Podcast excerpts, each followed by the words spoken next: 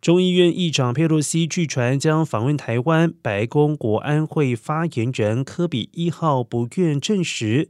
科比指出，美国政府依宪法权力分立，国会是独立机关，北京也知道。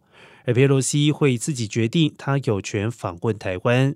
而之前就有众议院议长访问台湾的潜力，许多国会议员也曾经造访台湾，包括在今年。因此，北京当局不应该借机升高情势。他也警告中国，恐怕会做出军事挑衅作为，包括向台海发射飞弹。